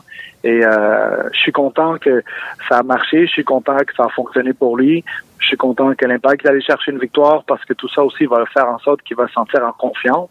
Et espérons-le pour les, les matchs à venir, il va faire la même chose, c'est-à-dire jouer vers l'avant parce qu'en ce moment, pour aller marquer des buts, euh, d'après ce que je connais, pour le, sur le soccer, ben, il faut jouer en avant pour marquer des buts. Donc, euh, ça prend ça aussi. Tony, encore une fois, les coups de pied arrêtés euh, qui ont coûté deux buts en fin de match, me semble que ça fait cinq ans qu'on se répète. Tony, est-ce que c'est le fait que l'Impact est une petite équipe qui fait en sorte qu'on n'est pas capable de s'améliorer à ce niveau-là? Petite équipe, non, parce qu'ils ont quand même des joueurs dans les six pieds. Euh, peut-être les, les il faut choisir les bons joueurs dans les bons endroits, dans les bonnes zones pour pouvoir gagner ces duels-là aériens. Euh, moi, je verrais plus euh, une, sous un autre aspect qui est plus sur euh, le, la fatigue un peu, là, mm-hmm. la, concentration. des fois, les gars, ils ont comme vont pas réagir en même temps que l'équipe adverse ou que l'adversaire. Et ça, ça peut faire une différence parce que souvent, dans, dans ces situations-là, c'est vraiment la seconde que j'ai réagi trop tard et là, on se fait avoir. La, la position du joueur aussi, comment il va se placer, qui va faire en sorte que l'autre est capable de passer devant. Donc, c'est toutes des petites choses que l'entraîneur doit travailler, surtout si on réalise match après match qu'on se fait avoir comme ça. Donc, euh, oui, les équipes, euh, il y en a qui ont des faiblesses sur euh, plusieurs choses. Il y en a qui ça va être sur ça. Donc, il faut essayer de, réduire euh, il essayer de réduire ça parce que il y a beaucoup, beaucoup de joueurs en ce moment qui sont capables de faire des bons centres, des, bons corners, des bons euh, free kicks. Donc, euh, attention aux fautes rester concentré, puis surtout de bien marquer son joueur, être le premier sur le ballon. En terminant, Antonio, l'impact qui joue ce soir à Chicago et reçoit Philadelphie samedi au Stade Saputo. Est-ce que trois matchs en sept jours, c'est trop demandé pour les titulaires du 11 partant, ou bien tu irais avec une rotation des effectifs? Ben, c'est clair que ça va commencer à, rentrer un peu dans le système des joueurs, tous ceux qui sont toujours utilisés, réutilisés, réutilisés. Il va falloir euh, faire jouer ceux qui jouent moins. J'ai bien aimé le fait que Piatti, le coach l'a sorti un petit peu quand même tôt dans le match pour le faire reposer. Il aurait pu même le sortir plus tôt encore. Euh, oui, il faut. Il n'y a, pas le choix de faire ça parce qu'en ce moment, euh, il y a les joueurs devant lui qui sont là, les titulaires, puis il y a les joueurs derrière lui qu'il va falloir qu'ils les utilisent, puis il va falloir qu'ils apprennent à faire confiance. Il va falloir aussi qu'ils le mettent aussi dans le dans le jeu, même si les joueurs vont faire des erreurs, il va avoir besoin de tout le monde. Il va falloir qu'il les corrige, il va falloir que les joueurs eux-mêmes euh, s'adaptent à ce qu'ils veulent, parce que comme j'ai dit, la saison euh, elle vient de commencer, mais elle est longue. Puis oui, il y a des séquences où ce que les matchs sont rapprochés et il faut être performant. Euh, à tous les jours, à tous les matchs, il faut se présenter pour essayer de gagner le match. Antonio Ribeiro, un gros merci, puis on se reparle la semaine prochaine. Allez, bonne journée à vous. C'est le temps de jaser sport universitaire avec le journaliste Serge Vlaminx. Serge, comment ça va? Ça va très bien. On pète le feu. Excellent. Serge, on en a déjà parlé, mais selon toi, l'entraîneur-chef des Redmen de McGill au hockey masculin, Kelly Nobes, serait un excellent candidat pour faire partie du Rocket de Laval? Ben écoute, moi je m'inspire, euh, j'espère qu'on est d'accord tout le monde pour dire que parmi les, belles équipes de ce temps-là, ce sont les Jets de Winnipeg, l'organisation des Jets de Winnipeg, OK? Moi, si j'étais Canadien, je m'inspirais d'eux autres. L'organisation des Jets et le Moose du Manitoba, ils ont au sein de leur personnel, comme adjoint, deux anciens de McGill, deux qui ont joué à McGill et qui ont coaché à McGill. Avec Winnipeg, Jimmy Compound, Lui, il en est à sa onzième saison euh, dans la Ligue nationale. Mhm. Et c'est le seul homme de hockey dans l'histoire de la Ligue nationale de hockey à avoir gagné derrière un banc comme adjoint deux Coupes Stanley consécutives avec deux équipes différentes. Euh, la première fois, ça a été avec euh, Los Angeles en 2011-2012 et l'année suivante, avec Chicago en 2012-2013. Il est avec les Jets depuis deux ans. Et Jimmy, c'est un, c'est euh, c'est Martin Raymond qui me disait que c'était un diplômé en éducation physique, mais aussi une bolle en mathématiques. Mathématiques, statistiques avancées, Mhm. pour faire le lien. En tout cas, c'est un brillant bonhomme. Et du côté du Moose du Manitoba, la filiale des Jets, comme adjoint à Pascal Vincent, il y a Marty Johnston. Ça, c'est un ancien joueur des Olympiques de Hull qui, dans les dernières années, dirigeait le programme de hockey universitaire des Ravens de Carlton. Les Ravens qui compétitionnent dans la division Est de l'Ontario avec Trois-Rivières, Concordia et McGill. Un excellent entraîneur qui est rendu, maintenant dans la Ligue. Pourquoi un gars comme Kellenos, écoute bien ça là, là, ça fait 17 ans qu'il coach au niveau universitaire. Il n'a ses équipes n'ont jamais raté les séries éliminatoires, y compris le temps où il a dirigé un des pires programmes au Canada avant son arrivée, les, euh, les, les gars du Collège militaire de Kingston. À l'époque, je pense qu'il s'appelait les, euh, les Remparts. Aujourd'hui, c'est les Paladins. C'était un, un des pires programmes. Mais les cinq années qu'il était là, il les a emmenés en séries éliminatoires.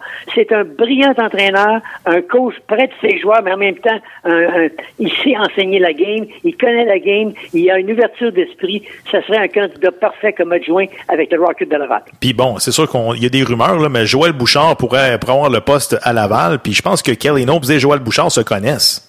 Bon, ils se connaissent très bien. D'ailleurs, euh, M. Bouchard me disait euh, qu'il avait très bien connu euh, Kelly, particulièrement là, en décembre dernier, lorsqu'il y a eu des affrontements entre les étoiles du hockey universitaire et euh, le Team Canada Junior. Là, et euh, ils ont eu beaucoup de conversations ensemble. Ça ne les donnerait pas, moi, je veux pas porter de rumeurs. J'ai aucune information dans ce sens-là.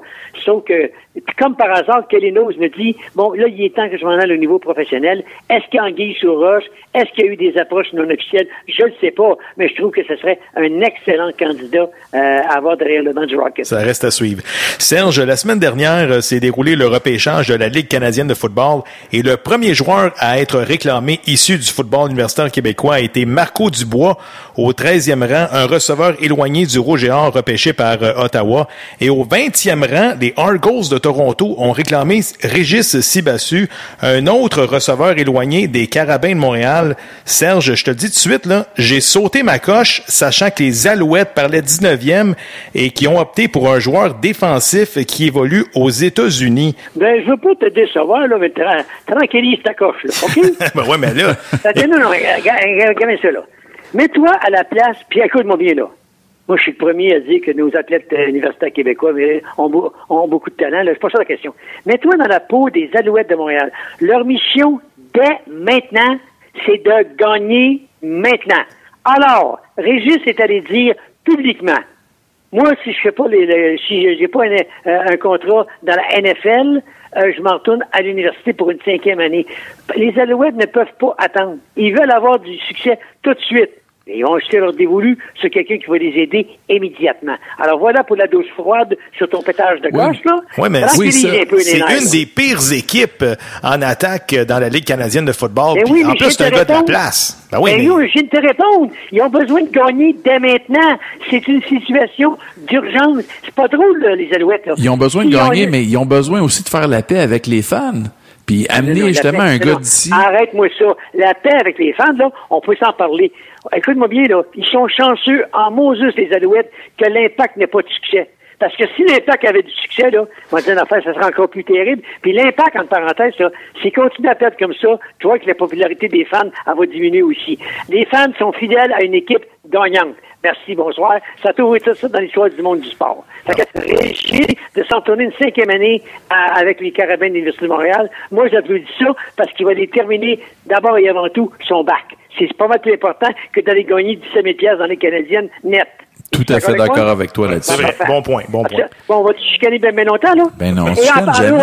en- en parenthèse, là, en parenthèse, là, j'ai fait un relevé, je peux me tromper, mais dans, depuis, deux, depuis 2011, les Alouettes ont repêché un seul joueur francophone comme receveur de passe. C'est Mi- Michael, euh, Ouais, Davidson des Carabins de l'Université de Montréal, il y a 3 4 Mhm. C'est le seul qui ont été cherchés. OK. Fait qu'ils sont pas forts, ces receveurs de passe, eux autres. Là. Ouais. Bon, écoute, on va s'en aller dans une autre, euh, dans une autre vision. Là. Serge, les Raptors de Toronto se sont fait balayer cette semaine par LeBron James et ses Cavaliers en quatre matchs. Mais je pense que tu veux nous parler d'une certaine Marika Guérin qui souhaite se retrouver dans l'organisation des Raptors dès l'an prochain. Ouais, c'est pas mal plaisant cette affaire-là. C'est que euh, les Raptors organisent toujours un concours qui s'appelle euh, euh, le Fellowship, le Wayne Embry Fellowship. Wayne Embry a joué euh, dans la, la NBA. On le surnommait le mur. Et il, y a, il a 50 ans de carrière comme joueur et dans le bureau de, de- direction de la NBA. Et à chaque année, on organise le Wayne Embry Fellowship. Et c'est une bourse de 30 000. Mais en plus, le gagnant de ça, va travailler pendant un an pour l'organisation des Raptors à différents niveaux de responsabilité, en marketing, en communication, en gestion, en coaching. Ah, il fait le tour de l'organisation au complet pendant un an. Et Marika, ce petit bout de femme de 5 pieds et 4, qui a euh, aidé Montmorency dans les belles années à gagner le championnat provincial en basketball, qui a joué, euh, fait sa carrière à McGill, 5 pieds 4, mais tu sais, enfin, une boule de dynamite. Elle a appliqué pour ce concours-là. C'est une des rares québécoises. Elle me disait, écoute, J'aimerais tellement, tellement apporter au basketball québécois, mais il n'y a rien ici. Après l'universitaire, il n'y a pas d'équipe professionnelle. Elle dit, Je vais aller me chercher une richesse à l'extérieur en espérant qu'un jour, on ait une équipe de basketball ici et qu'elle puisse travailler dans ce milieu-là. C'est un petit bout de femme, je suis pas inquiet pour elle. Elle est dynamique, elle est intelligente, elle est brillante. Elle a un diplôme en marketing et communication. J'ai hâte de voir. Je l'ai suivi sa carrière comme joueur. Je vais la suivre dans, dans le domaine administratif. On y souhaite euh, grandement à Marika En terminant, Serge, euh, tu nous l'avais dit l'automne dernier sur nos ondes, du hockey universitaire à l'UCAM, c'est de plus en plus probable. Qu'est-ce que tu peux nous dire là-dessus? Parce que moi, je pense que je vais peut-être m'inscrire à un cours l'automne prochain. non, hein? Trop vieux. Ne pas te faire, faut pas te faire des bains trop vieux. non, euh, et- le nom, c'est que, ouais, c'est ça. En octobre dernier, je le soulignais sur mon site Facebook, on en avait parlé d'un projet de hockey universitaire à l'UQAM.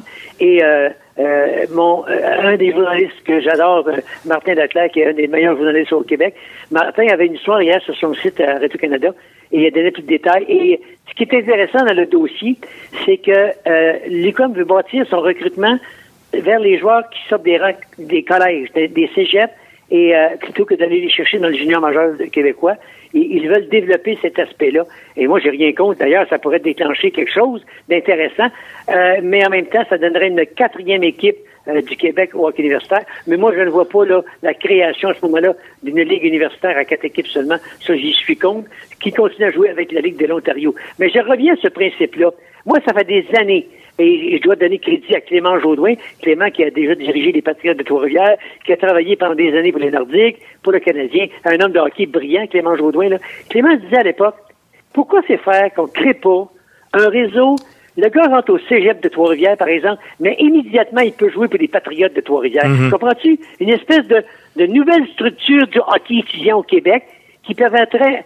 Écoute, le jour, à ce moment-là, qu'un jeune déciderait de pas aller dans le junior majeur, mais de s'en aller dans le circuit collégial universitaire, et qui serait repêché dans la Ligue, euh, la Ligue nationale de hockey, ça déclencherait un vent incroyable au Québec. Il y aurait un changement de philosophie.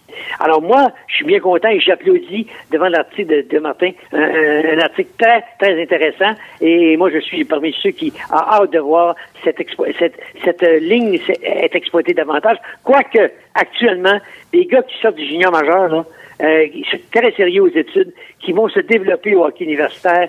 Moi, je comprends pas que les équipes de la Ligue nationale boudent ces gars-là sous prétexte qu'ils ils les ont déjà vus. Je m'excuse, là. Je m'excuse, là. Mais des coachs du hockey universitaire québécois et en Ontario, comme je vous ai donné l'exemple de Marty Johnson, ce sont de brillants coachs. Et l'avantage qu'ils ont, ces messieurs-là, ne l'oubliez pas. Quand tu coaches universitaire, tu coaches un âge presque similaire à l'âge que tu retrouves dans la Ligue américaine de hockey.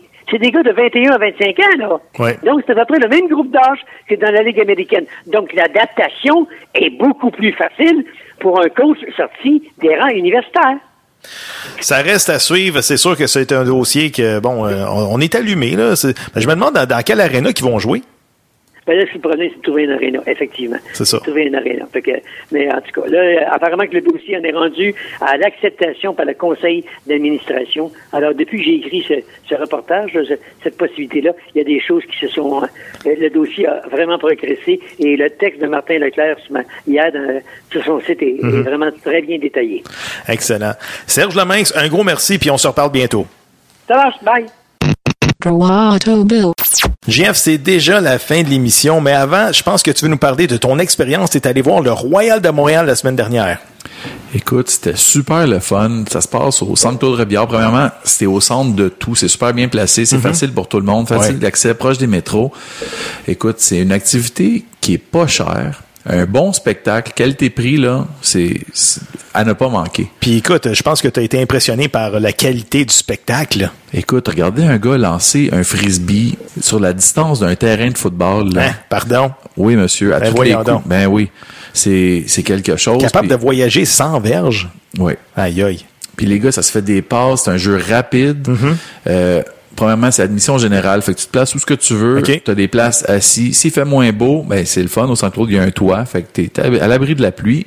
S'il fait super chaud, super soleil, tu as de l'ombre. Si tu préfères être debout sur le bord de la clôture, tu peux être là aussi. C'est Puis la bière, elle coûte juste 5 piastres. Ah, Pardon? Ben oui. Ça, c'est intéressant. Par contre, le Royal de Montréal qui s'est incliné dans ce match-là. là. Oui, ils ont perdu 17-14. Par contre, jusqu'à la fin, il était dans, dans la course, puis, puis ça, c'est une autre affaire. Sur tous les jeux, là, tu sais, des fois, le frisbee est lancé, puis tu dis, eh boy, il est ben trop loin, c'est terminé. Non! Au le frisbee, tu sais jamais comment il va réagir au vent. Fait que des fois, là, il s'en va sur une longue distance, puis tout à coup, on dirait qu'il se met à flotter, puis il arrête. OK. Puis les gars, ils arrivent de nulle part, boum, ils l'attrapent. C'est Toi, vraiment... tu as quand même été impressionné par l'arbitrage, le fair play dans ce jeu-là. là. Le fair play m'a vraiment impressionné. Écoute, tu peux arriver puis overruler l'arbitre. Ah ouais. Si c'est trompé, exemple. OK, bon, mais on joue. Toi, moi, je suis en offensive, tu es en défensive. OK.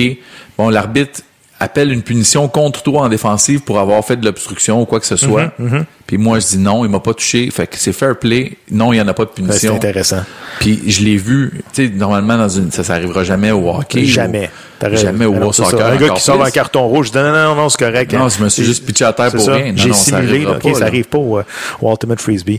Intéressant. Puis écoute, tu y retournes en fin de semaine. C'est sûr que j'y retourne, euh, c'est dimanche, euh, à 1h30. OK, cool. Puis euh, les billets, c'est pas cher. C'est 20 pour les adultes, 5 pour les enfants. Fait que c'est une activité familiale qui, qui est vraiment intéressante. Pas trop cher, puis s'il fait beau, là, profitez de, de l'extérieur. Puis ça se passe au Centre Claude Robillard à 1h30 dimanche.